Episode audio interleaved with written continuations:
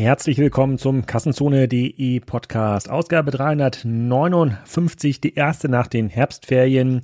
Da habe ich mal ein paar Tage Pause ähm, gemacht und jetzt geht es direkt weiter mit Philipp von Mokebo werden die meisten von euch wahrscheinlich noch nicht gehört haben. Das ist ein Möbelbrand und über den Möbelmarkt habe ich ja in den Podcasts und bei kassenzone.de schon viele, viele Male berichtet. Das ist ja ein Markt, der sich nur sehr langsam Richtung Online bewegt aus verschiedensten Gründen, scheint jetzt aber abzugehen und Mokebo ist einer der Player, die dann einen ganz, ganz coolen Ansatz haben. Und mit Philipp unterhalte ich mich darüber, wie skalierbar das ist, was er, was er da macht. Einige von euch haben vielleicht auch schon Mokebo-Produkte zu Hause. Er erklärt, warum das 100% gerade wächst, Jahr über Jahr. Und warum er Otto.de als Marktplatzplattform so gut findet. Da werden sich viele, die sich im Möbelmarkt beschäftigen, ähm, sicherlich wiederfinden. Und es gibt relativ viele spannende Ansätze und Anekdoten, die bei mir dazu führen zu sagen, okay, jetzt geht's richtig los im Möbelmarkt. Nicht mehr so richtig los geht's mit meinem automatischen Rasenmäher von Gardena. Ihr wisst ja, Gardena ist ja der Sponsor in der Sommersaison bei Kassenzone, damit ich alle meine Podcast-Transkriptionen bezahlen kann. Und jetzt habe ich mir natürlich überlegt, wie kann ich euch das Produkt noch nahe bringen? Was kann man denn jetzt mit Gardena im Winter machen? Und äh, gestern habe ich meine Lichterketten, die ersten, hier aufgehangen. Ich habe hier so einen sehr schön beleuchteten Hof. Alles ist schön mit äh, lustigen Lichterketten und Schneemännern ausgestattet. Und was da sehr gut funktioniert, sind die smarten Steckdosen, die es in diesem Gardena-System gibt. Die lassen sich mit diesem Gateway koppeln, kann man quasi den ganzen Hof, das ganze Haus mit ausstatten und über eine App, App steuern. Kann man sagen, wenn es dunkel ist, bitte Lichterkette an oder nur zwei, drei Stunden an oder nach einem bestimmten Muster. Ist ziemlich cool, kann also doch noch jeder gebrauchen. Also könnt ihr euch mal schnell den Rasenmäher anschaffen den Automower von Gardena und nochmal zwei, drei Steckdosen dazu, damit eure Lichterkette Lichterketten nicht die ganze Nacht brennen, sondern nur dann, wenn ihr sie braucht. Ich verlinke das natürlich wieder, die Gardena Smart Produkte, in den Kommentaren und vielleicht fällt mir bis zur nächsten Folge noch was ein, womit ich das anpreisen ähm, kann. Ich mag's sehr, sehr gerne. Jetzt aber erstmal viel Spaß mit Mokebo und dem Möbel Online-Markt.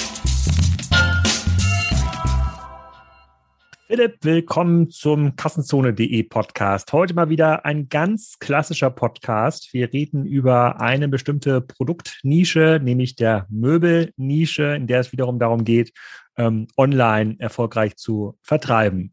Du betreibst Mokebo und erzählst erst einmal ganz kurz, wer du bist und was du genau mit Mokebo machst. Ja, danke Alex erstmal für die Chance da zu sein bei dir im Podcast. Ähm, äh, genau, ich bin Philipp Kehela, ähm, dieses Jahr 30 geworden, ähm, habe in 2018 zusammen mit meinem besten Kumpel Mokebo gegründet. Äh, Mokebo ist eine, ähm, eine Handelsmarke äh, in der Möbelindustrie und wir haben uns so als ähm, Mission und Vision gesetzt, ähm, diese Möbelindustrie, die ja so noch eine der letzten ja, verbleibenden, sehr stark analog getriebenen ähm, Warengruppen ist, äh, zu digitalisieren. Und genau, vor Mokebo war ich fast sechs Jahre äh, bei Amazon in München, habe da äh, dual studiert und war dann in verschiedenen Positionen zum Schluss als äh, Product Manager bei Amazon Prime tätig und ähm, habe dann mit meinem Kumpel, den ich seit dem Bachelor kenne, ähm, Mokebo gegründet und mache das seitdem. Kannst du mal in fünf Sätzen beschreiben, was Mokebo genau macht? Ja, also äh, bei Mokebo ähm, die äh, die die Idee ist äh, Möbelherstellern oder Möbellieferanten aus äh, Europa äh, bei ihrem Weg in den äh, in den E-Commerce zu unterstützen äh, weil wir gesehen haben, ähm, dass es super viele spannende äh, Möbelproduzenten in Europa aus verschiedensten ähm, Produktkategorien in der Möbel, äh, in dieser ganzen Möbelwelt gibt, die immer noch eine riesige äh, Abhängigkeit in, äh, in den Stationärhandel haben. Und da haben wir so ein bisschen eins von eins zusammengezählt. Wir haben uns den, den adressierbaren Markt angeguckt. Wir haben uns ein bisschen natürlich auch Kennzeichen, Kennzahlen angeschaut und gesehen, dieser Markt äh, transformiert sich. Es ist super kompliziert. Es ist der komplizierteste, die komplizierteste Warengruppe, aber genau die, die am allerspätesten sich digitalisiert. Das heißt, eine super spannende äh, Ausgangslage und haben da halt einfach gesehen, dass Generation Y ähm, und Jünger zukünftig, wenn die umziehen, die Entscheidung, wo sie ihre Möbel kaufen, ob es ein Sofa oder ein Sideboard oder ein Wandregal ist, online treffen werden zum großen Teil. Ähm, und wir halt bei dieser Bewegung, wo eben auch noch sehr viel Platz, speziell in den Preislagen, in denen wir uns bewegen, ist. Und dann haben wir gesagt, ey, ich kann E-Commerce ganz gut. Ähm, mein, mein bester Kumpel kommt aus einer Unternehmerfamilie aus der Möbelindustrie. Das heißt, wir kannten, haben auch da einen guten Einstieg äh, in die Herstellerlandschaft gehabt und ähm, bauen jetzt mit exklusiven ähm, Produktmodellen, ähm, die wir eigentlich überall da vertreiben wollen, wo ein Kunde am liebsten heute schon äh, schon Möbel shoppt. Ähm, und das ist vor allen Dingen ähm, der eigene Webshop äh, Amazon und Otto zum jetzigen Zeitpunkt und ähm, an, äh, agieren dort als als Seller-Brand vertikal integriert ähm, und direkt an den Endkonsumenten. Okay, ich versuche mal so ein bisschen zu rekapitulieren, wie ich den Möbelmarkt bisher kennengelernt habe. Auf Kassenzone cover man den Möbelmarkt ja schon seit über zehn Jahren und es geht ja immer darum, wann gibt es diesen Durchbruch wie im Fashionmarkt oder im, im Consumer Electronics Markt und haben dann jetzt festgestellt, es gibt dieses ähm, bekannte Dreieck im Möbelmarkt. Es gibt die großen Möbelhäuser. Ähm, diese Möbelhäuser haben entweder einen eigenen ähm, großen Einkaufsverbund oder sind zusammengeschlossen in anderen Einkaufsverbänden, ähm, so Genossenschaften. Und dann gibt es die Möbelhersteller. So, die Möbelhäuser haben natürlich ein großes Interesse die Kunden ins Möbelhaus äh, äh, zu holen. Es gibt sehr, sehr wenig Marken im Möbelhandel, äh, die jetzt bekannt werden. Ähm, es gibt sicherlich hier Benz und äh, Vitra und sowas. Ein paar, paar, paar Marken gibt es schon, aber in so einem klassischen Möbelhaus sind die meisten Marken komplett unbekannt. Ähm, die Einkaufsverbände ähm, haben auch keine Digitalkompetenz äh, ähm, ähm, gehabt, auch keinen direkten Endkundenzugang. Die haben für jeden Abnehmer einen individuellen Katalog produziert und haben dann quasi auf das grüne Sofa vom gleichen Hersteller mal hier Name 1 geschrieben, beim nächsten Anbieter Name 2. Die Hersteller hatten auch keinen Endkundenzugang, konnten auch keine Endkunden äh, fertige E-Commerce-Lösungen bisher aufbauen, ähm, weil sie dann Angst hatten, von den Einkaufsverbänden ausgelistet zu werden. Und das galt für alle Kategorien. Küche, Polstermöbel, äh, äh, sonst klassische, äh, klassische Holzmöbel äh, und so weiter. So, das war immer so, diesen Markt habe ich so beobachtet und in den letzten Jahren hat sich sicherlich auch durch, äh, durch Corona, hat sich Westwegen Home24 sehr positiv entwickelt.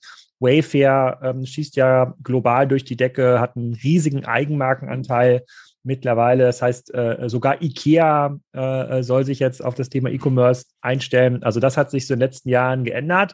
Aber an diesem Dreieck hat sich eigentlich nicht so viel ähm, geändert. Was führt denn jetzt dazu, dass ein Möbelhersteller, der ansonsten nur an äh, Höfner oder Lutz verkauft hat, ähm, dazu, dass sie jetzt sagen, Philipp, total coole Idee, lass da mal was gemeinsam machen. Ja, ähm, inzwischen, inzwischen sind wir mit den Herstellern, äh, also es ist eine sehr gute Analyse der Gesamtsituation. Ich glaube, das würde ich genau exakt so unterschreiben. Ist auch schön, ist eine schöne Metapher mit dem Dreieck.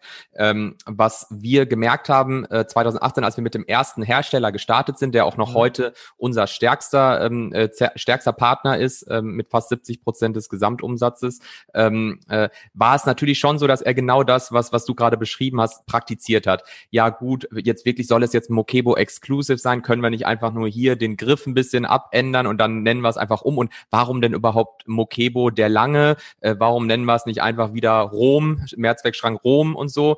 Und dann haben wir halt angefangen zu sagen, hey, ähm, wir wollen neue Wege gehen. Ne? Es gibt irgendwie, ein, es gibt äh, Anbieter wie jetzt auch ein Tilco etc. Das sind, die sind mit, mit einem Brandversprechen unterwegs, äh, aber in ganz anderen Preislagen. Wir wollen in dieser unteren Preislage reingehen. Und was wir dir anbieten können am Ende des Tages, was den Hersteller immer am meisten interessiert, warum er sich auch immer so schwer tut zu sagen, boah, ich will eigentlich nicht in einen großen Handelsverband, äh, aber irgendwie garantieren die mir halt Volumen. Und am Ende des Tages muss man sagen, dass wir ihnen genauso Volumen versprechen können, weil wir nicht nur diese Brandlogik verfolgen, sondern am Ende des Tages rein technisch gesehen ja auch eine Marktplatz-Plattformökonomie-Logik, weil wir halt sagen können, der Marathon ist eine Brand aufzubauen, die eigentlich jede Warengruppe abbilden kann in spannenden Mittel- und Einstiegspreislagen. Aber der Sprint ist natürlich, wir wissen schon, dass ein Hersteller Units braucht. Und um einen Weg mit uns zu gehen, will der Einheiten und Volumen sehen. Und das können wir ihm natürlich bieten, dadurch, dass wir extreme E-Commerce-Experten sind. Äh, unser Ziel dann ist zu sagen, auf die, auf die hochvolumigen Keywords wie Kommode, Sideboard, Aktenschrank, Netzwerkschrank sind wir organisch bei otto.de und amazon.de on top. Und das generiert uns natürlich dann sozusagen die Profite, um diese, diese, diesen Marathon zu gestalten. Und das zweite ist, warum der Hersteller sich dann für uns en entschieden hat und, und äh, inzwischen sieben Stück sich äh, entschieden haben, den E-Commerce-Weg mit uns zu gehen, ähm, ist, dass wir schon immer auch äh, eine gewisse Demut an den Tag gelegt haben, zu sagen, wir verstehen, dass du auch, dass du keine Ahnung 20 Millionen Euro EK-Volumen mit Poco machst. Wir sind jetzt ein, hier ein Bootstrap-Starter, wir sind noch ganz am Anfang. Lass uns klein starten, lass uns ein ja, MVP starten, äh, zwei, drei Modelle exklusiv, äh, die ihr bevorratet und wir zeigen euch, wie schnell wir, wie schnell wir auf Units kommen. Und was wir gelernt haben, und das ist wirklich mit jedem einzelnen Lieferanten der Fall, am Ende dreht sich der Wind, dass die dann sagen, lasst uns mehr exklusiv machen. Es macht mehr Spaß, es ist partnerschaftlicher, ähm, es kommen kontinuierliche äh, Einheiten und nicht nur auf die Werbung, auf das, den nächsten Werbeprospekt von Höfner zugeschnitten, einmal 2000 Stück, sondern kontinuierliche Nachfrage, kontinuierliche Auslastung. Und das sind alles so Faktoren, die wir, die wir so ein bisschen erkannt haben und mit den Herstellern da arbeiten und inzwischen halt sehr selbstbewusst sein können, wenn wir einen neuen Lieferanten anbinden an unser Geschäftsmodell, sagen zu können, ähm, wir können, wir starten klein, aber wir sind sehr selbstbewusst, dass wir relativ schnell skalieren können gemeinsam. Das heißt, Mokebo tritt auch als Endkundenmarke auf. Das ist keine Handelsplattform, sondern es gibt immer Mokebo-Produkte. Ähm, genau. Und, und, was heißt denn das für den Hersteller? Wenn, jetzt, wenn ich jetzt der Hersteller von dem Mokebo, ich bin ja gerade auf Amazon, Mokebo Besenschrank der Lange bin, ähm, ja. äh, bin ich dann als Hersteller nicht austauschbar? Könntet ihr nicht morgen zu einem anderen Hersteller gehen, der euch einen besseren Preis macht? Ähm, äh, potenziell würde das von der, von der Marktlogik funktionieren. Gleichzeitig sind die Lieferanten und Hersteller, mit denen wir arbeiten, wenn wir erfolgreich mit denen sind, so tief integriert, dass wir inzwischen an, äh, an API-Schnittstellen zwischen den Warenwirtschaftssystemen arbeiten und gemeinsam halt auch sagen, dass jetzt auch bald vertraglich auch, auch festzurren, uns einen Handshake auch rechtlich zu geben, zu sagen, ey, ihr seid die Besten im Bereich zerlegte Kastenmöbel im Einstiegsbereich. Es gibt in Europa niemanden wie euch. Ähm, gleichzeitig gibt es niemanden wie uns, der in der Lage ist, euch das zu bieten und ihr sogar auch noch von anderen Warengruppen profitiert und so viel Insights in genau diesen Endkundenvertrieb mit durch, durch uns bekommen, weil wir uns wie eure E-Commerce-Unit eigentlich sehen. Ähm, und, äh, und genau, und deshalb, deshalb ist es, ist, es, ähm, ist es schon so, es wäre austauschbar, aber wir, wir suchen natürlich danach, beidseitig partnerschaftlich zu sagen, wir wollen das Ding riesig machen es ist notwendig, dass wir das durch Mokebo machen, weil es einfach so viele Vorteile hat, eine Brand aufzubauen, Spillover-Effekte, Effekte, Halo-Effekte, dass die Lieferanten das super gut verstehen und halt am Ende ist es eine andere Branche als, als die Fashion-Branche oder so, wo es, wo es deutlich mehr dazu geht zu sagen, ich gehe direkt an den Endkunden, ich kann mir das aufbauen. Das ist, ist ein, ein, es sind teilweise meiner Meinung nach der E-Commerce, ich arbeite seit 2010 im E-Commerce und es ist einfach diese Vorstellung, E-Commerce sei so einfach. Ich kann es einfach selber machen. Ich dann melde ich mich mal hier bei Amazon an. Die meisten wissen dann noch nicht mal, ah, Seller, Vendor, was ist da jetzt genau? Ach so, okay, ja dann Vendor. Oh Gott, jetzt sind meine Preise kaputt und ich habe keine Kontrolle mehr. Ähm, und und diese, diesen diese, diese Diskussion führen wir halt schon immer häufiger, sagen aber dann ganz klar, was, was das Mokebo, Mokebo macht, macht Brand, äh, äh, führt zu vielen Brand-Effekten, aber führt halt auch zu Sicherheitsaspekten, dass uns keiner den Preis kaputt machen kann, dass wir in keine Kämpfe reinkommen, weil es exklusive Artikel sind und dass wir so einfach äh, kontinuierliche Nachfrage äh, generieren können. Und was auch noch der Punkt ist, ist, dass wir natürlich sagen, es macht für uns keinen Sinn, einen anderen Mehrzweckschrank, Hersteller oder Produzent anzubinden, weil wir kannibalisieren unser Performance-Marketing auf das Keyword Mehrzweckschrank weiß, äh, kann ich einmal bieten. Wenn ich da noch das zweite Mal mit einem anderen Produkt drauf biete, äh, treibe ich meinen eigenen Cost per Klick hoch. Hm, verstehe ich. Ähm, ich. Wir hatten ja so Anfang der 2010er Jahre gab es mal so eine Phase, da haben ja, hat der ein oder andere hm, Möbel-Online-Shop was ähnliches probiert. Und bitte korrigiere mich, wenn ich das falsch sehe. So einer, der auch in der Presse relativ gut durchgereicht wurde, war ähm, Avandeo.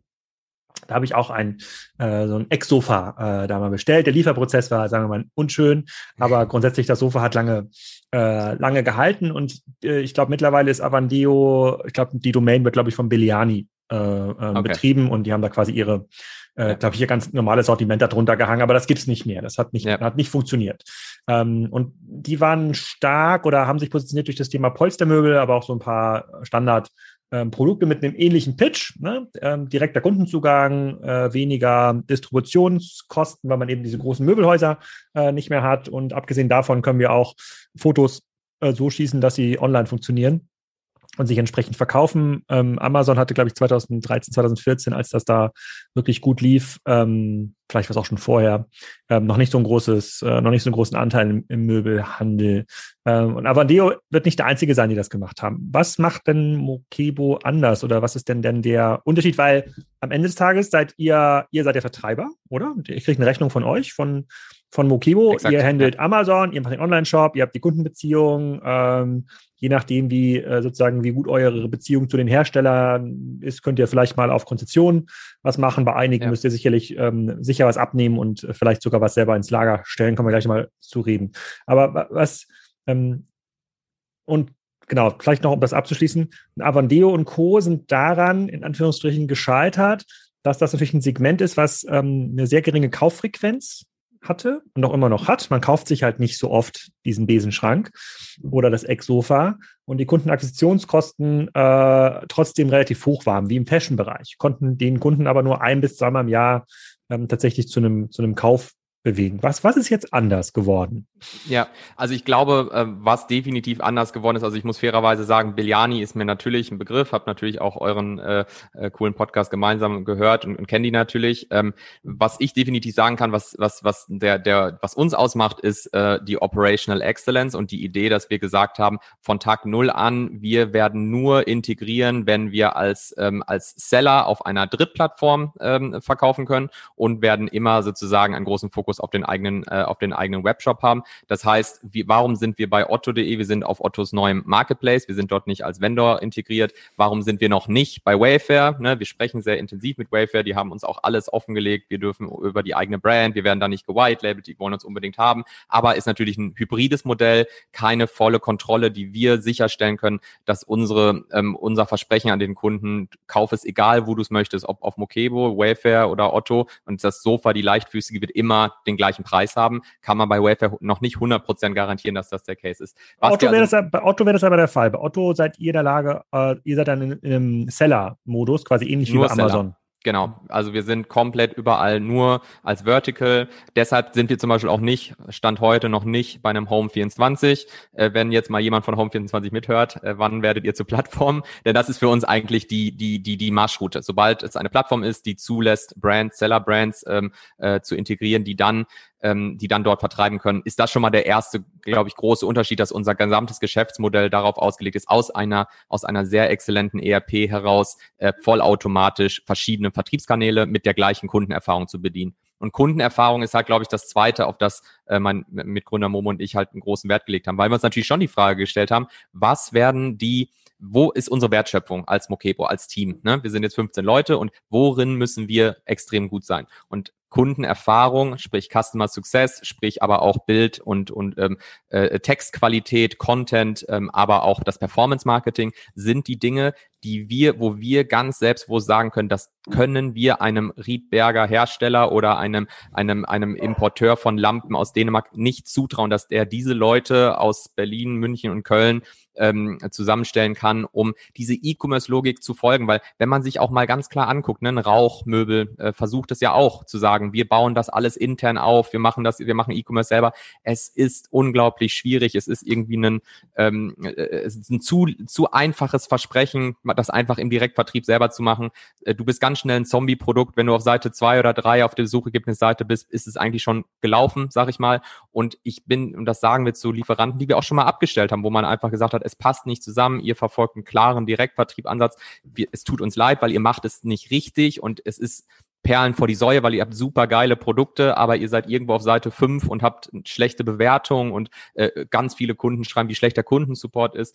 Da setzen wir bei all den Themen setzen wir an. Okay, bei Rauchmöbel, das ist auch ein klassischer Hersteller, der dann, der versucht genau. dann selber auf Amazon was einzustellen, zum Beispiel. Die haben, die haben damals, ich glaube, das ist auch presseseitig irgendwie, äh, da erzähle ich jetzt keine interner, die haben, glaube ich, damals relativ offiziell gesagt, wir, wir wollen ähm, selber äh, in, ins Internet gehen und raus aus, aus Offline. Gleichzeitig ist es auch kein Direct-to-Consumer, weil sie haben sich nicht für einen äh, vertikales Vertriebsmodell entschieden, sondern sie verkaufen ihre Waren jetzt halt einfach an den Wayfair, an den Otto, an den Home24 ah, direkt. Okay, und, okay. und das ist halt auch Mhm. wieder der Unterschied. Du, du, je, Mhm. jeder Lieferant erzählt das Gleiche. Also du gehst zu jedem Meeting und die sagen, boah, die Preise, keinerlei Kontrolle, die ganzen Konditionen, irgendwo versteckt sich nochmal ein zwei Prozent und kommt ihr mit sowas jetzt auch und wir sagen, kenne ich gar nicht. Ich komme aus einer Welt, da, ne, ich komme eher aus einer Nullen- und Einzelwelt und sage, ey, gib mir den bestmöglichen Einkaufspreis. Wir können dir genau sagen, ähm, welche Kost per Klicks wir brauchen, äh, äh, was für ein Niveau da herrscht, was für ein Ziel-VK wir haben und wir reden total offen darüber. Eigentlich brauchen wir für unsere neue äh, Tischlampe, der Leuchtturm, brauchen wir 59,90 Euro, damit wir einen Bestseller produzieren können. Im EK, im EK. Im VK, äh, im im VK, VK. Mhm. Ne? Und, und natürlich ist es immer so ein bisschen, wir sehen natürlich un, viel, viel, viel dramatisch höhere Warenkörbe auf mokebo.de, mit Abstand der stärkste wachsende Vertriebskanal bei uns, aber natürlich noch vergleichsweise klein mit knapp 13 Prozent am Gesamtumsatz, aber natürlich unser großer Fokus. Aber für Marktplätze sagen wir natürlich schon auch, klar, wir wollen alle die wunderschönen Möbel im Mittelpreissegment machen, aber halt um, um auf den Marktplätzen ganz oben zu sein, müssen wir ganz klar gemeinsam Ziel-VKs äh, treffen, um da erfolgreich zu sein. Und dann übernehmen wir und wir glauben einfach fest daran, wir sind die beste E-Commerce-Unit für die, für die Möbelindustrie, weil wir die Kunden am besten verstehen und bedienen können. Mhm. Bleiben wir mal bei dem, bei einem konkreten Beispiel. Ich habe jetzt mal die Leichtfüßige aufgerufen hier bei otto.de. Ist ja mein alter Arbeitgeber in, Ja. ähm, in dem wunderschönen, äh, wunderschönen Farbton Velour Optik in Tannengrün. Ja. 999 Euro, Ottomane rechts. So, ja, jetzt habe ich das richtig verstanden. Dürfte es das gleiche Produkt auf mokebo.de und auf Amazon möglicherweise auch zum gleichen Preis geben, korrekt? Exakt, exakt. Okay. Wenn äh, ihr bekommt dann diese Bestellung durchgereicht von, äh, von Otto, ähm, ja, der, der Kunde kauft das irgendwie, sozusagen Otto sagt euch hier, der Sofa ist jetzt verkauft, äh, Kunde XY, hier steht lieferbar in sechs Wochen. Was passiert dann, wenn ich diese, ich, ich Ja. gehe ja nicht, ich gehe davon aus, du hast jetzt nicht das irgendwo rumliegen in Tannengrün, also wenn, Nee, würde mich überraschen. Das ist äh, eine, eine der Hauptaufgaben und das größte Team bei uns ähm, äh, ist, äh, sind die Business Operations Teams. Das sind genau die Bestellungen von der leichtfüßigen über Otto kommt rein. In Realtime geht's in unsere ERP. Wir arbeiten mit Plenty Markets, da bin ich auch ein großer Fan von. Und da wiederum geht es in Echtzeit ähm, per Lieferschein und Auftragsbestätigung an unseren Produzenten in Polen, mit dem wir zusammenarbeiten, mit dem wir das Modell exklusiv im E-Commerce vertreiben. Und wir arbeiten, die machen also nicht nur sozusagen diese Supply Chain zu managen und täglich mehrfach Lead Times zu managen. Auch mal bei einem anderen Podcast oder so von dir gehört, wo du halt über, ähm, ich glaube, es war home24.de, wo du gesagt hast, oh, das Sofa, das allererste, zwölf Wochen Lieferzeit. Äh, vielleicht sollte man mal über die Suchergebnisseite in Logik denken. Für uns ist halt, wir arbeiten täglich mit den Herstellern an so geringer Lead-Time wie möglich, aber auch so echter und transparenter Lead-Time wie möglich. Wenn du dir unseren angehenden Bestseller, den, den Leuchtturm als, als Nachlad, also als rechargeable Lampe anguckst, der hat halt gerade 15 Wochen, weil der ist noch auf dem, auf dem See, der kommt, der ist noch nicht da. Wir wollen ihn trotzdem schon anbieten, aber erzählen jetzt auch nichts von sechs Wochen. Das heißt, das Produkt wird durchgereicht. Wir haben auf täglicher Basis aktuellste Lieferzeiten unserer Hersteller und managen auf Amazon, auf mokebo.de und auf Otto in Realtime oder alle 15 Minuten die, die Lead Times. Sprich, wenn da lieferbar in sechs Wochen steht, wirst du einen Liefertermin bekommen, der in dem Moment plus sechs Wochen mit Zu Zustellung bei dir, weil Otto das ein bisschen anders macht als Amazon. Otto will einem Kunden sagen, wirklich bis zu dir vor die Tür. Amazon macht das ein bisschen schlauer und unterteilt in Vorbereitungszeit und dann Transportzeit. Ähm, aber in sechs Wochen wäre das Sofa bei dir. Oh, äh, bei, ich, bei Amazon sehe ich jetzt den, äh, den Leuchtturm schon lieferbar auf Lager von. Aber das ist der mit ähm, Kabel, ne? Das ist der mit Kabel. Ja, der, ah, okay. Der, Oh, der, okay. der, es gibt ein, es gibt ein Rechargeable. Äh, wir sind jetzt sehr tief in der E-Commerce-Logik. Amazon, da kämpfe ich auch mit äh, mit den Leuten. Da wir haben, ich kenne ja noch ein paar Leute. Äh, bietet maximal und ich habe denen gesagt, Leute, das geht nicht. Wir sind in der Pandemiephase, Lieferzeiten, äh, Rohstoffkrise. Die man kann dort maximal 30 Tage Vorbereitungszeit anbieten. So und ich sag denen, ey, also das könnt ihr ja nicht machen. Also es gibt super viele Produkte, die man gerne schon mal anbieten würde, wo man halt mehr als einen Monat äh, Vorbereitungszeit hat. Das heißt, du findest den Leuchtturm als rechargeable auf mokebo.de und Otto, weil die, da ist es kein Problem. Äh, aber Amazon müssen wir dann leider offline nehmen. Okay, bleiben wir mal ganz kurz bei die leichtfüßige, dem Sofa. Ja, das, kann auch, das ist ein guter, weil ich die Kalk- Kalkulation mal so ein bisschen verstehen. Ähm, Ja. Weil von den 1000 Euro, da will Otto ja was abbekommen. Ne, das ist jetzt Ja. der 1000 Euro brutto VK für mich Ja. als äh, Kunde. Der ist noch ohne Lieferung, oder? Ähm, ich glaub, ist ja, ne? inklusive Lieferung. Wir haben, wir, wir, wir, wir preisen das ein. Die Lieferung. Also zahlst ah, keine Versandkosten. Okay, das macht Otto leider nicht hier trans nicht transparent. Nee, er ist immer, muss er, das ist auch, habe ich denen auch schon mal gesagt, warum macht er das? Also das ist ja, das ist ja sinnlos. Also im nächsten Schritt erst die 30 Euro äh, äh, Lieferkosten bei euren eigenen Retail-Artikeln zu zeigen, ver ja. verstehe ich auch nicht so ja. richtig. Aber Okay, aber bleiben wir mal bei der Leichtphysik. So, Otto nimmt äh, für das 14, Segment 14 Prozent. 14 Prozent, also 100, Uh, okay, 14 Prozent vom Net Netto sind wir da bei ungefähr. Nee, die nehmen, das auf, die nehmen das auf dem Brutto. Die, die nehmen das auf den, das ist smart. ja. smart. Das ist wirklich so, smart. Okay, so, ja. ihr müsst äh, sozusagen Lieferung muss noch bezahlt werden. Da zahlst du im Zweimann-Handling für so ein Sofa, wenn das äh, aus Polen an den Endkunden kommt. Wo bist du da? Äh, was musst du dafür zahlen? 30 Euro? 40 Euro? nee, äh, schön wär's. Äh, da sind wir eher so, ich will jetzt hier nicht unsere super Konditionen, die wir haben, preisgeben. Nee, aber nur so, nur so Ballpark sozusagen. Ja, so über 100, da bist du schon bei, da bist du schon bei über 100 Euro. Über 100 Euro. So, die ja, müssen noch bezahlt Handling ist wahnsinnig genau. teuer. Ja. Die, die müssen noch bezahlt werden. Ihr wollt ja auch ein bisschen was äh, äh ähm, ähm, verdienen. So, wenn ich das jetzt so alles abziehe, dann landen bei dem Produzenten in Polen für so ein Sofa irgendwas im Bereich 300 Euro plus? Nee, mehr. Also ja. da ist schon, wir sind schon, wir sind schon. Habe ich ja so formuliert. Das Plus kann ja groß sein. Ja, also genau, also mindest, also da der, ne, der arme Produzent, äh, aber äh, der verdient ordentlich. Der, man, man muss natürlich dazu sagen, was was der Produzent für uns macht. Im Beispiel der der Leichtfüßigen und den neuen Sofas, den wir mit ihm jetzt noch launchen werden, spannende Modelle. Ähm, der EK, den er uns gibt, ist bis zum bis zum Verteilerzentrum von Hermes an der polnischen Grenze Morzina. Ähm, das ist so das europäische E-Commerce Hub für Polstermöbel. Äh, und bis dahin gibt er uns eine EK. Das heißt, er liefert bis dahin und ab dann übernehmen wir mit unseren Hermes Frachtkosten bis zum Endkunden. Okay, bleiben wir mal, nur, muss ja nicht stimmen, aber bleiben wir mal bei meinetwegen kriegt er 400 Euro davon. So, und jetzt, für mich ist es jetzt auch gar nicht so wichtig, quasi hoch die äh, Marge da konkret ist, sondern für mich ist nur wichtig der Vergleich mit dem traditionellen Kanal. So, ja. wenn er jetzt das gleiche Sofa an erstmal den, keine Ahnung, den Europäischen Möbelverbund verkaufen würde, dies dann wiederum verkaufen an einen mittelgroßen äh, Möbelhändler, was würde denn dann von dem bekommen? Weil dein Argument ist ja, ihm ist ja egal, wo es verkauft wird. Ob ihr das bei Auto verkauft, bei Amazon oder bei Mokebo, ähm, ja. das ist ihm ja total Wurst. Er will ja im ja. Grunde genommen nur eine gewisse Planungssicherheit haben, äh, sozusagen, und auch einen guten Preis. So, ja. wie viel weniger würde er denn bei so einer großen Verbundgruppe äh, bekommen? Reden wir über 50 Euro weniger? Reden wir über 100 Euro weniger? Oder 20 Euro? Ich kann mir schon vorstellen, dass wir uns da im Bereich zwischen 10 bis 20 Prozent weniger ähm, bewegen. Speziell, wenn wir über die großen Verbände sprechen, die dir mhm. sagen, ne, das IKEA-Prinzip hört man ja auch von Herstellern, die dann sagen, ne, kannst mit IKEA machen, garantieren dir Multimillionen an Einheiten, aber halt zu wahnsinnig schlimmen Konditionen, ähnlich wie bei der Schwarzgruppe oder solche Sachen. Ähm, da würde ich schon sagen, zwischen 10 und 20 Prozent könnte ich mir das schon vorstellen. Mhm. Ähm, und, und natürlich halt eine ganz, ganz andere Art von ähm, von Preisgestaltung mit Kondition und Rücknahme von Ware, wenn die nicht verkauft wurde und so ist es bei uns halt ein anderes, anderes Modell, dass wir sagen, ähm, wir werden jetzt bald die Bestseller vor, bevorraten, aber bis dato ist es halt ein Order-to-Production-System ähm, mhm. mit einem mhm. Einkaufspreis bis zum Verteilerzentrum. Ja. Ah, okay, das heißt, die würden schon ein bisschen weniger verdienen, aber du hast ja gesagt, ähm, du musst, um in diesen Kategorien bei Otto und Amazon hoch zu ranken, musst du ein super compelling Offer haben, äh, ja. was sich natürlich Produktbilder und sowas, alles klar, super Bewertung, auch wichtig, aber am Ende des Tages wird es ja der Preis sein. Das heißt, ähm, das gleiche Sofa oder das, äh, die leichtfüßige von irgendeinem anderen Hersteller, wo liegt dann so der Konkurrenzpreis? Über was reden wir da? Reden, kostet das andere dann 2000 Euro? Kostet das 1100 Euro? Oder wie, ist, wie hoch ist der Unterschied? Also ich würde, ich würde sagen, wir haben einen unglaublich spannenden äh, VK. Natürlich muss man sagen, bei dem speziellen Produkt wollten wir natürlich äh, dreistellig bleiben. Äh, das mhm. ist jetzt nicht, dass wir da, äh, da hätte wahrscheinlich eher äh, 1099 dran schreiben müssen.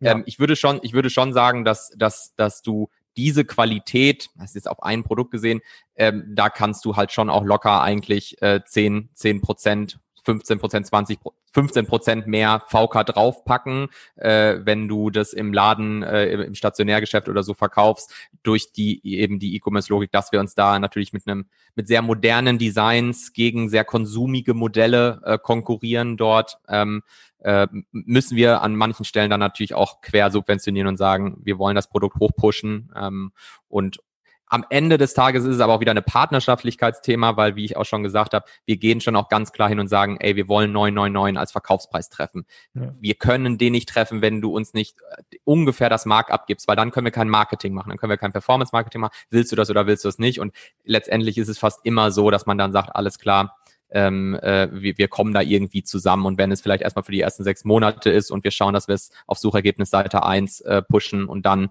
äh, mal über eine Preiserhöhung nachdenken ich, ich finde es bei Möbel immer total schwer zu vergleichen. Jetzt hat Otto hier, ich bin jetzt auf der Landingpage bei Otto geblieben, hat er drunter irgendwelche anderen Sofas von sich halt noch gestellt. Home Affair, ist das eine Otto-Eigenmarke? Ja, ich, ja. ja. Äh, Home, Home Affair ist da drunter, da gibt es jetzt das Home Affair Exo Lasse.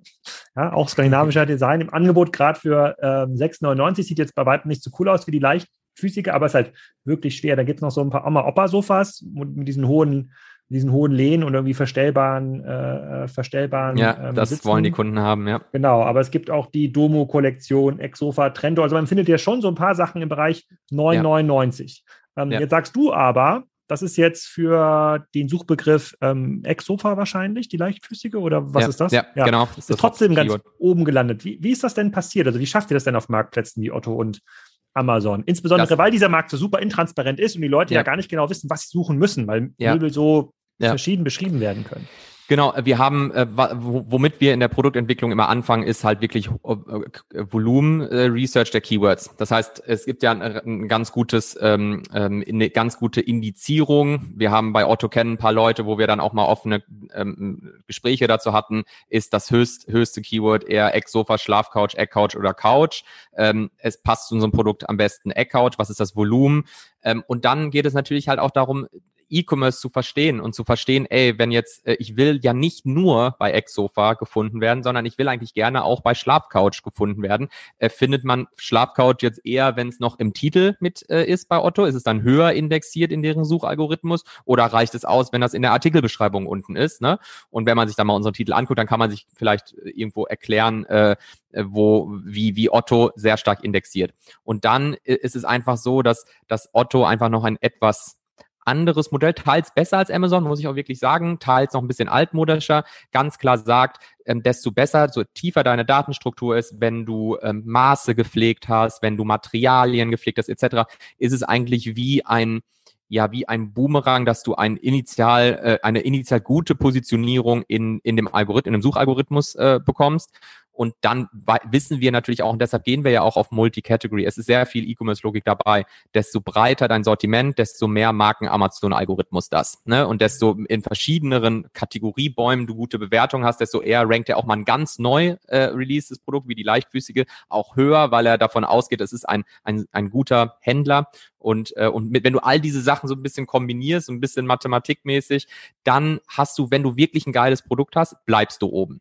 Äh, und wenn dann aber irgendwie schnell schlechte Bewertungen und so kommen, dann musst du halt intervenieren und verstehen, was am Produkt falsch ist. Ich sehe, es ist auch ein Schlafsofa. Das habe ich hier gar nicht. Das ist Otto relativ weit unten versteckt in den, äh, ähm, also mit Schlaffunktion. Das habe ich vorher nicht ganz e durchgelesen. Ah, okay. Dann hätte ich es auch vergleichen müssen mit anderen Ex-Sofas mit Schlaffunktion. Äh, das stimmt, das stimmt, ja. ja. Es, war, es ist speziell auch etwas, also es ist ein gutes Feedback. Wir haben schon mal ein bisschen drüber gesprochen. Sollten wir mehr so eine Funktion präsentieren? Ne? Ist wirklich ein, ein schönes Sofa. Ähm, und, und dann ist wiederum die Frage ne, aus, aus, aus Produktmanagement-Sicht, können wir mit anderen Schlaf, wollen wir mit so einem Produkt auf Füßen, ne, auf Holzfüßen und sehr, sehr minimalistisch, willst du damit den konsumigen Schlafcouches wirklich konkurrieren oder willst du vor allen Dingen erstmal einen Kunden, der einen Exo versucht, ähm, befriedigen? Und wenn du dann auch noch sagst, ey, da sind auch noch Funktionen dabei, dann ist die Conversion Rate natürlich deutlich höher. Das heißt, es ist schon so, wir wollen immer irgendeine Funktion dabei haben. Bei den neuen Sofas werden wir jetzt auf verstellbare Kopfteile gehen, weil wir halt wissen, das ist halt, wenn du ein bisschen konsumigeres Modell machst, wollen die halt auch mal schön ihren Kopf da irgendwie äh, die Kopflehne verstellen können. Ne? Hm, verstehe ich. Kannst du ein bisschen was zu der Größenordnung sagen, in der ihr gerade unterwegs seid? Du hast jetzt beschrieben, Otto, Amazon und Mokebo.de als hauptsächliche ähm, Kanäle mit sieben Herstellern. Ähm, ihr, reden wir jetzt hier über ein Multimilliardenunternehmen schon und mit Mokebo oder wo steht ihr gerade? Nee, also ähm, den Umsatz, äh, ähm, den Außenumsatz äh, letztes Jahr haben wir noch kommuniziert, weil wir ja wirklich auch erst 2018 Bootstrap gestartet, gestartet sind. Da waren es über drei Millionen Euro und wir werden dieses Jahr äh, deutlich über 100 Prozent wachsen. Also okay.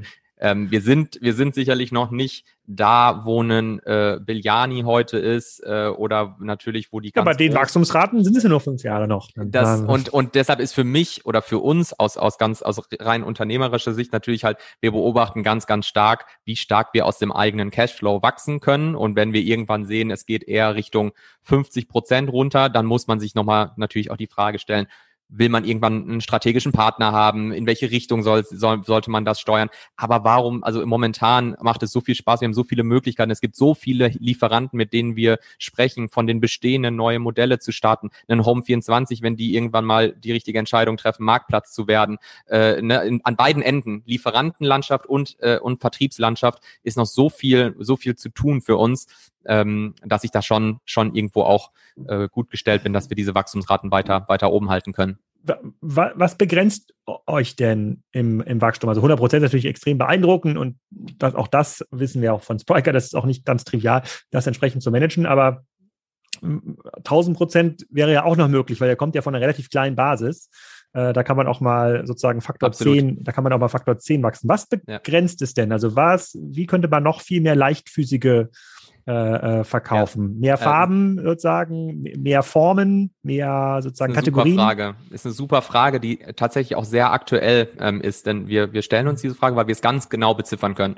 Äh, Human Capital. Ähm, wir, wir könnten so viel mehr. Erst gestern hatten wir mit einem echt großen Lieferanten, einem neuen, ein Gespräch, den wir, obwohl der unbedingt starten will und gesagt hat, hier diese Garderobenwand und das ist alles jetzt, das wollen wir unbedingt mit euch machen. Das haben wir bei Roller äh, abgelehnt und so, haben wir selber auf Februar verschieben ist, weil wir gesagt haben, wir haben Probleme, diese Produktdatenqualität, dieses Management, ähm, ähm, Stoffmusterprojekte für unsere Sofas etc. so zu managen mit dem Team. Wir sind Bootstrap, wir müssen jeden Euro, jeder von uns ist gefühlt ein kleiner CFO im Unternehmen, wir müssen total genau überlegen, wie viel ähm, invest wir investieren können.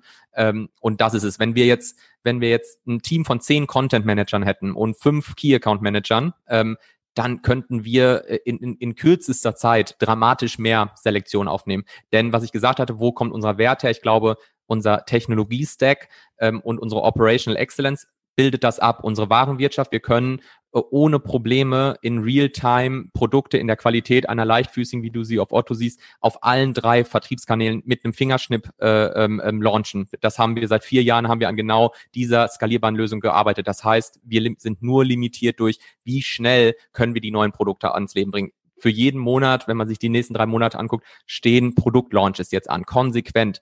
Wir, wir stellen jetzt Leute ein. Das heißt, wenn ich mir einmal kurz Werbung machen darf, wir suchen nach Key Account Managern, wir suchen nach Content Managern und nach einem strategischen Projektmanager, der so ein bisschen die ganzen vielen Themen ähm, ähm, steuert.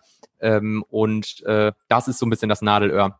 Ähm, und das ist halt auch das, ich, ich meine, ähm, du bist ja auch ein extrem erfahrener Unternehmer. Äh, Bootstrapping heißt halt auch, dass man sich an manchen Dingen halt leider beschneiden muss. Ne? Und das ist halt die Geschwindigkeit. Äh, wir könnten viel, viel, viel mehr machen. Und vielleicht muss man sich irgendwann die Frage stellen, mit Fremdkapital oder wie auch immer, das ein Schritt mal größer zu machen. Weiß ich gar nicht. Also euer Modell, dadurch, dass ihr quasi so große Volumen habt und ihr relativ gut aufzeigen könnt, was ist abnehmbar, lässt sich ja super über Debt hebeln. Also Zum ich Beispiel, müsste jemand genau. einfach quasi einfach, äh, müsste ja gar kein ja. Eigenkapital äh, ja. ähm, aufnehmen, wenn ihr sagen könnt, wenn ihr jetzt irgendwie 1000 leichtfüßige schon hier irgendwo ja. aufs Lager nehmt in, den, in den Standardfarben, könnt ihr nochmal 50 Euro runtergehen, verdient trotzdem 30 Euro mehr, ja, äh, sozusagen. Und da kommt der Business Case raus, den jeder Debt-Provider ähm, sofort nachvollziehen kann. Ja. Bei Personal ist immer ein bisschen was anderes, äh, ja. weil das, dann, ähm, das ist ja ein Risikoinvestment äh, ja. nach vorne. Ähm, äh, aber auch interessant, dass äh, das für euch trotz kleiner Basis auch nicht so einfach ist, jetzt mal 10, 20 Leute ähm, aufzubauen. Wie viele Leute seid ihr heute? 15. Ähm, in Voll-FDEs sind es neun, äh, weil wir auch mhm. mit äh, Teilzeit und, und, und Werkständen arbeiten und wollen nächstes Jahr ähm, 13 FDEs werden. Ähm, also ein solides prozentuales äh, Wachstum. Und ihr kommt aus ähm, Köln. Aus Köln, genau. Aber wir haben inzwischen ähm, Personen in ähm, Karachi, Pakistan, in Berlin, in Bielefeld, Köln. Ähm, äh, eventuell Bad München, Schwarzwald. Ähm, also wir sind total, wir haben seit Tag null, mein, mein Mitgründer und ich, Momo, hat aus, wohnt in Dortmund, ich bin aus München nach meiner Zeit bei Amazon nach Köln gezogen. Ähm, der wohnt inzwischen in Bielefeld. Wir sind komplett, also schon vor der Pandemie war alles bei uns remote. Ähm, vielleicht ein Punkt, was du, mhm. was, was, was, was einfach nur eingehen auf äh, eine sehr, sehr spannende Idee, was du sagtest, äh, wenn man das prognostizieren kann bei einer leichtfüßigen beispielsweise ähm, und über Debt nachdenken kann in solchen Cases, ist es super spannend und das kann man sogar theoretisch auch nochmal einen Schritt effizienter zurückdenken, zu sagen, vielleicht ist auch der Hersteller interessiert, das zu fanden, weil wenn der auch sieht, ähm, ey, die leichtfüßige in Creme fu funktioniert einfach auch sehr gut. Er weiß gleichzeitig, hinter uns steht noch kein riesiges, kein riesiger Cashflow, dann könnte man auch darüber nachdenken zu sagen, warum ne, lagerst du nicht, äh, lager, gehst ja. du nicht ein Stück weit mehr in Vorleistung? Ähm, ist, ist eine, ist zumindest eine Idee, über die wir immer mal wieder auch nachdenken, zu sagen, lasst uns enger zusammenstehen und, und eventuell das 50-50 fanden, weil es fließt ja dann sowieso schnell ab, wenn wir uns die Daten ja, angucken. Du willst ja selber quasi Unternehmer ja maximale Freiheit haben und einfach schneller, schneller handeln können. Und du siehst es ja selber bei den Amazon-Brand-Aufkäufern, ja, wie der Berlin Brands Group und Seller X, ähm, äh, dass die machen ja nichts anderes. Also ja, die, von diesen einzelnen Kategorien unterwegs und das ist ja auch im Wesentlichen Debt, was die aufnehmen. Das ist ja kein, ähm, das ist kein Eigenkapital, weil es wird zur Warenvorfinanzierung ja, stimmt, äh, ähm, ähm, genutzt. Und das ist ein relativ, in eurem Bereich ein relativ trivialer Case und es ist, glaube ich, für Debt-Provider auch ziemlich interessant, weil wir heute noch wahrscheinlich 95, 90 oder 93 Prozent des Möbelumsatzes finden noch stationär statt. Ja. Also das heißt, wir sind noch vor, sozusagen vor, der, vor dem großen Wandel und ihr seid ja so aufgestellt, dass ihr mit der Welle mitschwimmen könnt. Ja, Exakt, ja. das Risiko ist ja sehr relativ überschaubar. Dass man da eigentlich sich in keine Abhängigkeit begeben müsste in der Form, ne? Ja. Nö, und, äh, und bei diesen großen Kooperationsgesprächen, das ist ja auch das Problem in diesem Dreieck, Verbundgruppen, äh, Möbelhersteller und Möbelhändler, wenn du zu viele Beteiligte hast, äh, ähm, dann bist du nicht mehr handlungsfähig. Dann, ich ja, bin mir ziemlich sicher, dass auch bei den Möbelhändlern sind schon ein paar kluge Leute, die sagen, wir müssen jetzt hier mal Amazon ausprobieren oder wir müssen mal unseren Online-Shop ein bisschen klüger betreiben. Wir haben es ja selber bei Spriker, den einen oder anderen Kunden aus dem Möbelbereich. Das verstehen schon, schon viele, aber du willst eigentlich immer maximal handlungsfähig sein, um dann schnell zu entscheiden, hey, ähm, äh, Home24 hat jetzt den Marktplatz. Ja. Da gibt es jetzt ja. irgendeine, da gibt es jetzt irgendeinen Quick Win, wenn wir jetzt uns exklusiv für das Thema, wir gehen jetzt mal mit einer Million in Vorleistung und machen jetzt ja. mal Polstermöbel auf den Marktplatz äh, und kümmern uns um alles. Da willst du nicht noch mit fünf anderen Leuten erstmal ein Gespräch recht. suchen in Polen. Ähm, aber bleiben wir mal kurz bei den Absatzkanälen. Du sagst ja, mokibo.de ist der stärkst wachsende Absatzkanal von den dreien. Seid ihr bei über 50 Prozent ähm, Direktabsatz äh, schon? Also schafft Nein. ihr das schon?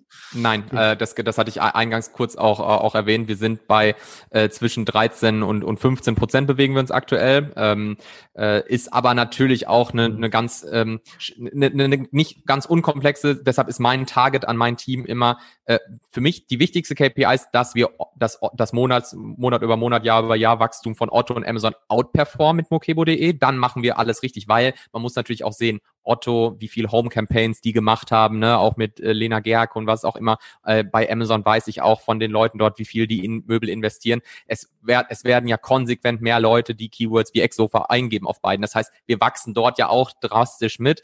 Das heißt, das Ziel zu haben, ähm, es ist halt leider nicht so einfach, dass das da beide stagniert und wir holen mit mokebo.de nur auf, sondern die wachsen auch und wir müssen es outperformen. Das heißt, es ist ein bisschen längerer äh, Run, aber so unser Ziel ist schon in den nächsten fünf Jahren definitiv ein Drittel, wenn nicht mehr, ähm, aus, aus dem eigenen Webshop zu machen, weil, ähm, weil wir da mhm. natürlich auch die meisten Ressourcen reinpacken und visionärisch natürlich ein Plattform, der Plattformgedanke äh, äh, super spannend ist und ein Hersteller könnte theoretisch immer irgendwie was über Otto selber machen, über mokebo.de halt definitiv nicht und deshalb äh, haben wir noch mehr Argumente, sage ich mal, um, um äh, mokebo.de äh, zu einem starken Zugwert zu machen.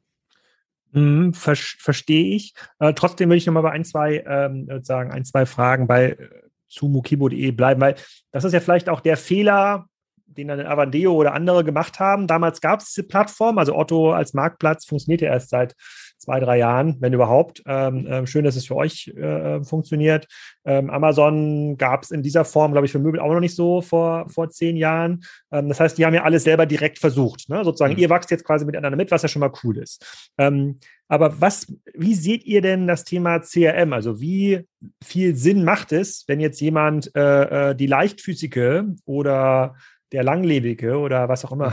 Ah, sehr guter Name, Alex. Der, der, äh, den muss ich schnell der, schützen lassen. Ja, ja, der Langlebige, vielleicht was für das Thema Teppich. Ja, ähm, genau. vielleicht, äh, genau. Äh, oder der, Leuchtturm, genau. Die, ähm, scheinbar alles mit L.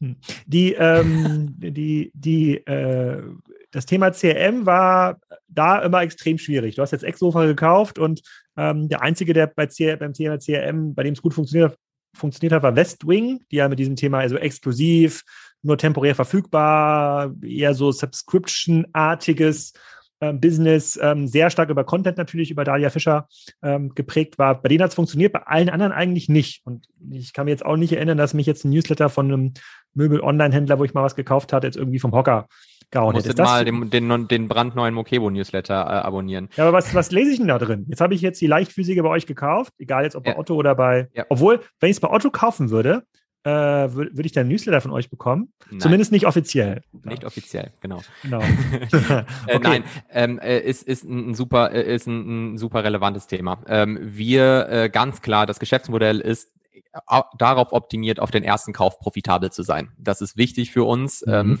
ähm, speziell äh, profitabel bei Otto und Amazon. Natürlich zahlen wir da viel, viel höhere Commissions als jetzt an einen, an einen PayPal, wo wir irgendwie drei Prozent über Shopify bezahlen. Aber da investieren wir natürlich auch eben die gleiche Anzahl an Geld in, in Paid Social. Ähm, äh, trotzdem äh, haben wir zum Beispiel jetzt Initiativen, äh, findet jetzt nächste Woche statt. Äh, unser Lampenlieferant äh, hat ein neues Fotoshooting für unsere neuen Modelle und wir schicken halt ein Sofa von dem anderen Produzenten, die Wandregale von unserem dänischen Kleinmöbellieferanten ähm, dahin, um anzufangen zu sagen, einem Kunden auch über unsere Newsletter dann Stück für Stück heranzuführen, zu sagen, wir sind echt breit aufgestellt und wir haben echt auch coole andere Produkte. Und wenn du dann das nächste Mal deinen Outdoor-Gartenbereich irgendwie ausstatten möchtest, dann will Mokebo hoffentlich auch bald in der Lage sein, dir eine coole Sitzbank und oder einen Outdoor-Sitzsack etc. dazu anzubieten. Uns ist natürlich klar, wir haben keine Verbrauchsgüter, wir haben keine Konsumgüter, sondern wir haben Güter, die sehr, sehr lange Langlebigkeiten haben. Ähm, ist ja auch etwas, auf das wir stolz sind. Wir wollen zwar einen Preiseinstieg machen, aber wir wollen trotzdem eine super Qualitätslage irgendwo äh, äh, äh, dem der Leistung entsprechend, äh, des Preises entsprechend äh, treffen. Ähm, wir, wir gehen, was ich schon, woran ich aber schon glaube, ist, dass wir auch in einem guten Zeitpunkt sind, so bei den, sag ich mal, Shopify, die nennen sich ja selbst irgendwie Rebels, ne, bei dieser, in dieser Shopify, in dem Shopify-Zeitalter, ähm, Spriker-Zeitalter dabei zu sein, dass sich einfach Wege außerhalb der großen Plattform entwickeln und Kunden auch immer, äh, immer ähm, adaptiver werden, äh, äh, out, äh, abseits von Amazon und Otto äh, zu shoppen. Wenn man sich zum Beispiel die Leichtfüßige anguckt, äh, verkaufen wir die prozentual am, mit Abstand am meisten über mokebo.de. Äh, würde man kaum, würde man teilweise jetzt kaum glauben, weil äh, Mokebo kennt noch niemand, geringe Brand Awareness und trotzdem kaufen die Kunden äh, äh, zum Großteil, ich glaube irgendwie ähm, year to date kommen 60 Prozent der Umsätze von dem Lieferanten über über den eigenen Webshop. Ähm, CRM bauen wir Stück für Stück auf. Wir haben ein Newsletter-Konzept jetzt ausgerollt. Wir sind bei Pinterest gestartet, wissend aber, dass der Hauptfokus auf immer noch sein sollte, Inputs, mehr Produktselektion, mehr Lieferanten, ähm, Exzellenz in der, in der, in der ganzen Erfahrung, wenn man dann bei Mokebo bestellt hat. Ähm, und ehrlicherweise noch nicht einen riesen äh, Fokus darauf haben zu gucken, was haben wir für ein Customer Lifetime Value und ähm, was, was, wie viele Zweitkäufer haben wir, wie viele Returning Customers. Ähm, das ist vielleicht etwas, wo wir irgendwann mal stärker reingucken müssen, aber wie du es auch sagst, ich meine, das ist vielleicht nicht der richtige Fokus aktuell für eine Industrie wie die Möbelindustrie, wo du einfach einmal ein Sofa kaufst. Und jetzt, warum der, der Alex Graf, der sich jetzt Sofa gekauft hat, warum muss der sich jetzt für ein Wandregal interessieren sofort? Aber dass man ihn mit in die Community aufnimmt und Möglichkeiten zeigt zu sagen, bleib bei uns, folg uns. Und wenn irgendwann mal dein nächster, äh, ähm, dein nächster Bedarf für irgendein Möbelstück, irgendeiner Kategorie kommt, dann weißt du halt, dass du bei Mokebo immer die ehrlichsten Lieferzeiten Lieferzeiten und die besten Preise für die Qualität des Produktes bekommen kannst und kommst vielleicht zurück. Was ich ja bei vielen anderen äh, jungen Möbelmarken bisher gesehen habe, ist, dass sie sich nach einer gewissen Zeit nicht zurückhalten können, doch ein Showroom ähm, zu machen, weil sie sagen, wir haben so geile Produkte, wenn man die irgendwie, und die Kunden fragen ja auch manchmal an, hey, kann ich die Leichtfüßige nicht mal irgendwo äh, ja. sehen, wo wir quasi ja nur richtiger Online sagen müsste, nee, kannst du nicht, guck dir die Fotos an oder unser 3D-Video, äh, äh, äh, wie, wie, wie, also Ihr könnt noch keinen Showroom machen, glaube ich, weil er, der hat einfach so viele andere Sachen zu tun. Das, äh, das Problem kommt später. Aber wie geht er mit dieser Fragestellung um? Ja, ähm, äh, ist auf jeden Fall eine Fragestellung, die, die wir sehr ernst nehmen. Mein Mitgründer hat seine Masterarbeit damals über Omnichannel-Konzepte und Showrooming schon geschrieben. Irgendwann 2016 war das und? oder so. Was kam raus? Ja, ja er, er wollte sogar da, da drin gründen in dem Thema. Und er wollte mit dem Hersteller, mit dem wir jetzt wirklich einfach Handel machen, wollte er eigentlich ein digitales Showroom-Konzept eben in, in Bielefeld machen. Ähm, äh, wir sind auch, auch intrinsisch persönlich da total dran interessiert. Ich gehe total gerne mal in den Captain Sun oder in den, in den Ace Tate Laden. Ne? Ist natürlich jetzt nicht mehr nur noch Showroom, sondern, aber es ist schon irgendwie Omnichannel. Die, die, die Erfahrung, die du siehst mit deinen Augen, ist sehr ähnlich zum Online-Shop von Ace Tate. Ähm, Aktuell investieren wir total viel als Zwischenschritt in Bewegtmaterial. Wenn du auf mokebo.de und die Homepage, die Main gehst, dann siehst du auf unserem Karussellbild, wie jemand in die leichtfüßige in das Polster reingreift als kleine Videosequenz. Ja. Äh, wir, wir versuchen halt ähm, jetzt sehr viel von diesen Barrieren. Wir haben eine, eine neue Materialprobenseite äh, gestartet. Ein Kunde kann kostenfrei Materialproben von, von, von der leichtfüßigen und anderen Produkten äh, bei uns bestellen. All diese Fragen, wie, wie fest ist der Stoff, wie, was bedeutet, wenn man da reinfällt, äh, haben wir, bauen wir Videomaterialien jetzt gerade auf. Ähm, ist aber echt ein Zwischenschritt, weil ich glaube fest daran, dass Mokebo ähm, in, in den nächsten zwei, drei Jahren definitiv auch im Bereich Omnichannel expandieren wird, weil es macht einfach Sinn. Es macht, ist es interessant. Die Kunden fragen danach. Ähm, und wir, wir, wir glauben, wir wissen dann, wie man das sexy machen wird. Ne? Dass du dann halt einfach sagen kannst, die Kunden sind auch bereit äh, für eine Omnichannel-Erfahrung und äh, erwarten nicht, das Ding sofort mitzunehmen, sondern kannst halt irgendwie sagen, ey, stellst von jedem Lieferanten ein, zwei coole Sachen hin äh, und, und, und ja, und äh, bist, ist es kein, äh, du, du budgetierst es nicht als Vertriebskanal, sondern du budgetierst es vor allem als Kundenerfahrungsvehikel und vielleicht bist du dann äh, überrascht, äh, dass da doch einige Einheiten sogar drüber kommen. Hm, okay, verstehe. Ich fasse mal für mich zusammen. Also äh, der Markt ist jetzt tatsächlich reif für solche ähm, Konzepte, weil es diese Marktplatzmöglichkeiten gibt, die unter anderem Otto bestimmt bald auch einen Wayfair und äh, Home24 ähm, anbieten, wo man so mitmaxen kann, mitmaxen kann und äh, die Kunden natürlich auch durch Corona auch ihre Möbel online kaufen mussten, was ja auch äh, ähm, sehr, sehr, äh, sehr, sehr cool ist. Ähm, ich habe euer äh, Vertriebskonzept verstanden. Ihr, ähm, ich weiß, woher eure Kunden kommen. Ich weiß, dass ihr Geld verdient quasi mit jedem Kauf. Es gibt immer noch das Thema Loyalty, ähm, wo ich mir vorstellen kann, dass man noch auf ein, zwei andere coole Ideen kommen kann in den nächsten, äh, in den nächsten Jahren. Aber solange euer Fokus auf gute bis sehr gute Möbel in diesen äh, mit, mit einem Preisvorteil für den Endkunden ähm, liegen, das scheint mir ja noch einiges möglich zu sein, umsatzseitig in den nächsten äh, Jahren, würde ich mir jetzt erstmal keine, ähm, keine Sorgen machen bleibt dann die letzte Frage. Wie sieht es denn aus mit dem Thema Internationalisierung? Ist es einfach, dieses Konzept jetzt auch in andere Länder äh, zu bringen? Habt ihr überhaupt Erfahrungen mit anderen Ländern schon gesammelt? Ähm, ja, wir haben einen Test gehabt, den wir jetzt äh, geschlossen haben. De den einfachsten Weg, ähm, Amazon.fa nach Frankreich. Ne, wir haben mit der DRL äh, französische Konditionen verhandelt ähm, äh, hat für unsere Produkte überhaupt nicht funktioniert. Äh, die DHL arbeitet da eng mit der französischen La Poste zusammen. Die französische La Poste ist nicht äh, Experte auf dem Bereich zerlegte äh, Möbel oder äh, oder ähm, irgendwie Produkte aus Dänemark durch durch Deutschland nach Frankreich zu schieben und die die die von ihnen angegebenen Lieferzeiten auch einzuhalten. Äh, und der Kunde scheint auf Amazon Frankreich nochmal deutlich ähm, äh, ja deutlich aggressiver teils zu sein. Ähm, äh, da haben wir relativ viele Beschwerden bekommen, weil Lieferzeiten nicht eingehalten wurden, weil es zu Beschädigungen bei Produkten kam. Das haben wir geschlossen es ist, also um deine Frage zu beantworten, ich glaube, es ist ein super, super kompliziertes Thema. Ähm, wo wir aber dran glauben, wenn man sich das auch anguckt, ähm, äh, der Markt ist vielleicht für andere, wenn man jetzt hier mit einem Handyhüllen äh, E-Commerce D2C sprechen würde, der äh, redet über Global Selling und USA. Für uns äh, ist der niederländische und belgische Markt äh, sehr interessant. Äh, irgendwie höchstes E-Commerce, höchste E-Commerce-Ausgaben äh, in Europa pro Kopf.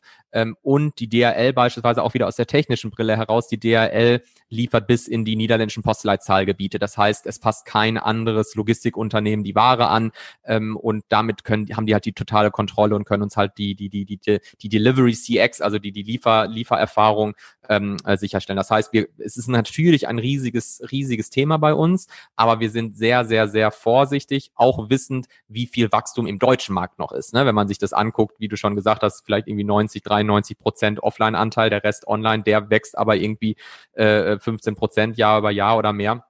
Ähm, äh, haben wir in Deutschland natürlich auch noch viel Spiel. Ähm, aber was ich interessant finde, ist Bowl.com beispielsweise. Ähm, ich glaube, da war ja sogar auch mal der der CEO bei dir, der Hub, ähm, äh, ja. äh, das war auch ein sehr inspi inspirierender jetzt, Podcast, schon jetzt, lange her. Genau, hat ist aufgehört, raus, ne? hat es ja. Nachfolger. Hm? Ja, ja, genau.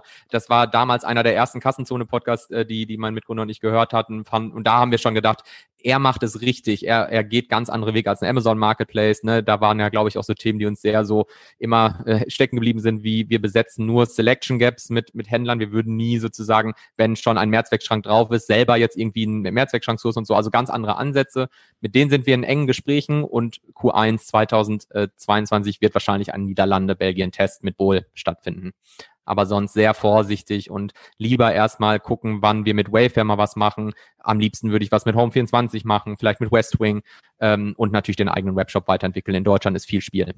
Dann ist mir noch eine Frage eingefallen, die ja nicht so viel mit Mokibe zu tun hat. Du hast ja jetzt viel Amazon-Erfahrung, du hast ja dort gearbeitet, du hast jetzt viel Erfahrung mit Otto gesammelt, haben wir darüber gesprochen auch, äh, über, den, über die Marktplatzlogik. Otto claimt ja für sich äh, eine gewisse Deutungshoheit und Bedeutung im Möbelmarkt. Ähm, online ist wahrscheinlich sogar der größte in Deutschland.